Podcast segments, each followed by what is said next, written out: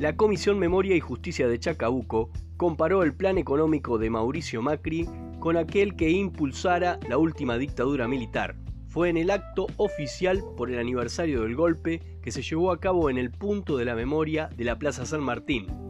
Quien hizo uso de la palabra en representación de la entidad fue Teresita Casino. En este podcast también se va a escuchar la palabra del intendente Víctor Ayola y de la coordinadora de derechos humanos Lara Molina. Este es el podcast de Chacabuquero, mi nombre es Cristian Otegui y esto es lo que pasó en la Plaza San Martín.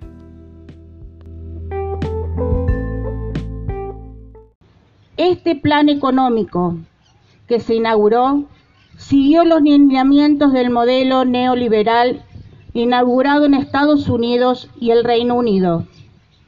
Este fue presentado por el ministro José Alfredo Martínez de Oz, representante de los sectores civiles de la dictadura, que además fueron directamente beneficiados con las medidas.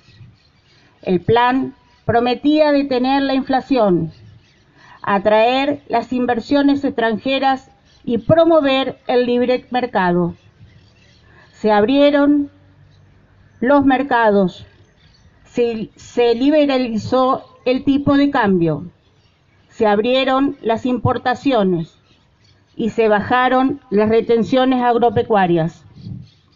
El saldo de estas medidas significó el desmantelamiento del estado de bienestar, la destrucción del aparato productivo, el cierre de empresas con las consecuentes pérdidas de puestos de trabajo y un crecimiento sin precedentes de la deuda externa.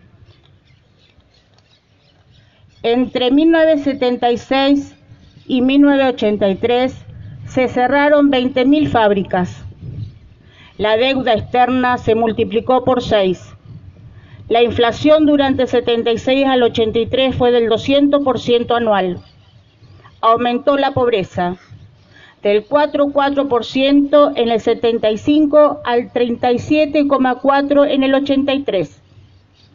El porcentaje de hogares pobres sobre el total pasó de 2,6% en el 74 a 25,3% en el 83.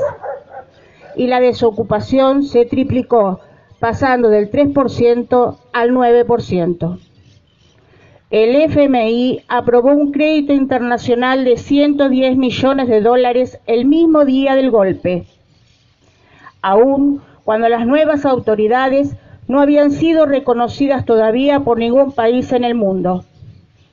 Se estatizó la deuda privada de más de 70 empresas, entre ellas el grupo Macri, Techin, Fiat, Ford, Citibank, IBM, Banco Francés, etc. El monto de la misma fue de alrededor, alrededor de 22 mil millones de dólares, casi la mitad de la deuda que generó la dictadura. Cuando hablamos de esta fecha, en términos de memoria, lo hacemos también para recordar este modelo de miseria, hambre y dependencia económica que fue posible implementar con el exterminio de quienes podían oponérsele y la represión de cualquier expresión de protesta.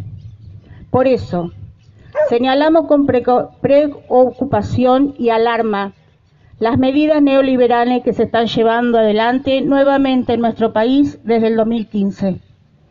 Este plan económico parece una copia casi exacta de aquel, con nuevas propuestas de atracción de inversiones, promoción de las reglas del libre mercado y el fin de la inflación. Se volvió a tomar deuda con el Fondo Monetario Internacional, a abrir las importaciones sin que el Estado regule, a bajar las retenciones al sector agrario y los impuestos a los grandes sectores económicos.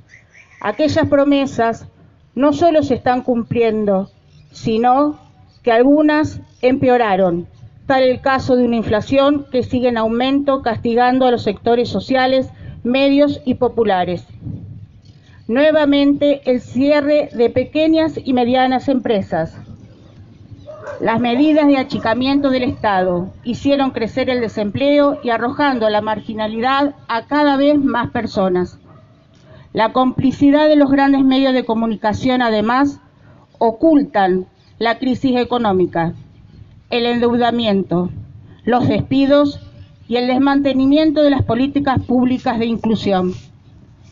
Volvemos a denunciar que los números y cuentas del modelo neoliberal no cierran, sino con represión. Asistimos nuevamente a episodios cada vez más frecuentes y violentos de represión al reclamo y la protesta, además de ilegales procesos judiciales llevados adelante contra dirigentes de la oposición política y referentes sociales. En este sentido, no queremos dejar de mencionar la causa sobre una red de espionaje ilegal que, no, que nos está conmocionando y el feroz ataque desde el gobierno y los medios oficialistas al juez Alejo Ramos Padilla, a cargo de la misma.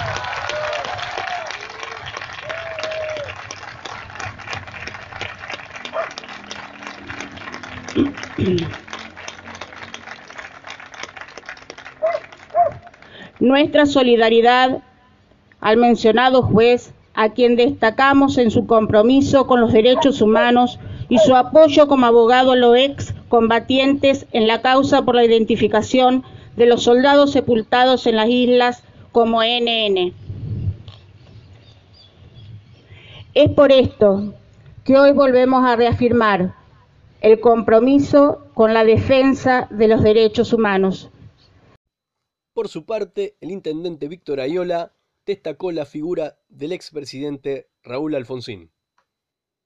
Nosotros como radicales tenemos el orgullo de que fue Raúl Alfonsín el que instauró la democracia y en ese domingo, donde se gana por el 52% de los votos, la gente en la calle, más allá de los partidos políticos, gritaban, se van y no vuelven más, se van y no vuelven más, y no volvieron más, y no volvieron más porque hubo un presidente que hizo lo que tenía que hacer, que tuvo la determinación política de sentar en el banquillo de los acusados a las tres juntas militares, cuando todavía tenían el poder cuando todavía conservaban el poderío y las armas adentro de los cuarteles, los puso en el banquillo de los acusados.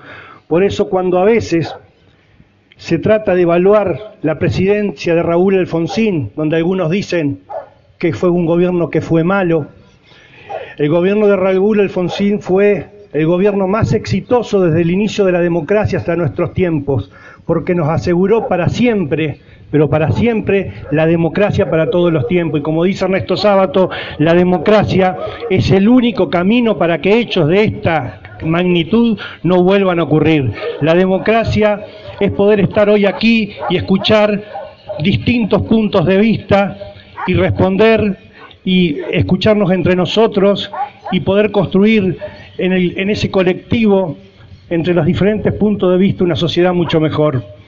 Por eso estamos convencidos de que hay que trabajar por la democracia todos los días, que hay que seguir dando la lucha.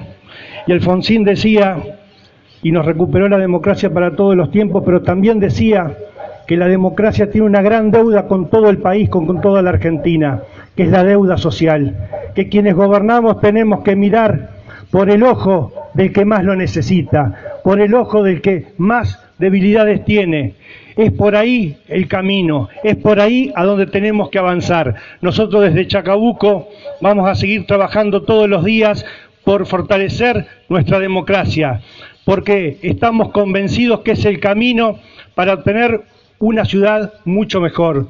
Entre todos lo podemos lograr y aceptando al que piensa diferente, respetando al que está del otro lado. De esa manera vamos a honrar la memoria de esos 30.000 desaparecidos que nos permitieron que hoy podamos estar acá planteando distintos puntos de vista y honrando la democracia. Nunca más. Muy buenos días. En cuanto a la coordinadora de derechos humanos, Lara Molina abordó la cuestión desde la perspectiva trans y el impacto que tuvo la represión en este sector social. No imagino cómo eh, sería una vida. Eh, soy una persona trans, todo el mundo me conoce. Y cuando pienso en los 400 desaparecidos, perseguidos y desaparecidos por, por pensar diferente, por sentir diferente y por mostrar una identidad de, género distinta, eh, no, no, vislumbro eh, otra, otra situación sin democracia. nací en el 83 y escuchaba todo el tiempo, en mi niñez, pasando por las escuelas, historias como eh, de Falcon Verdes, eh, historias eh, de gente, de tíos que no volvían a las casas, de tías que no volvían a las casas, gente desaparecida que nunca más volvió. Considero que en la lucha por los derechos humanos, que fue totalmente extinguida con el golpe del 76, y hasta el 83, en diciembre, cuando, y de la mano de Raúl Alfonsín, vuelve la democracia, em, esto debe mantenerse vivo en una memoria colectiva para saber qué es lo que no tiene que pasar nunca más. Nunca más tenemos que tener miedo de decir quiénes, qué somos y qué queremos y cómo queremos vivir. Nunca más hoy, nunca más mañana, nunca más siempre. Gracias.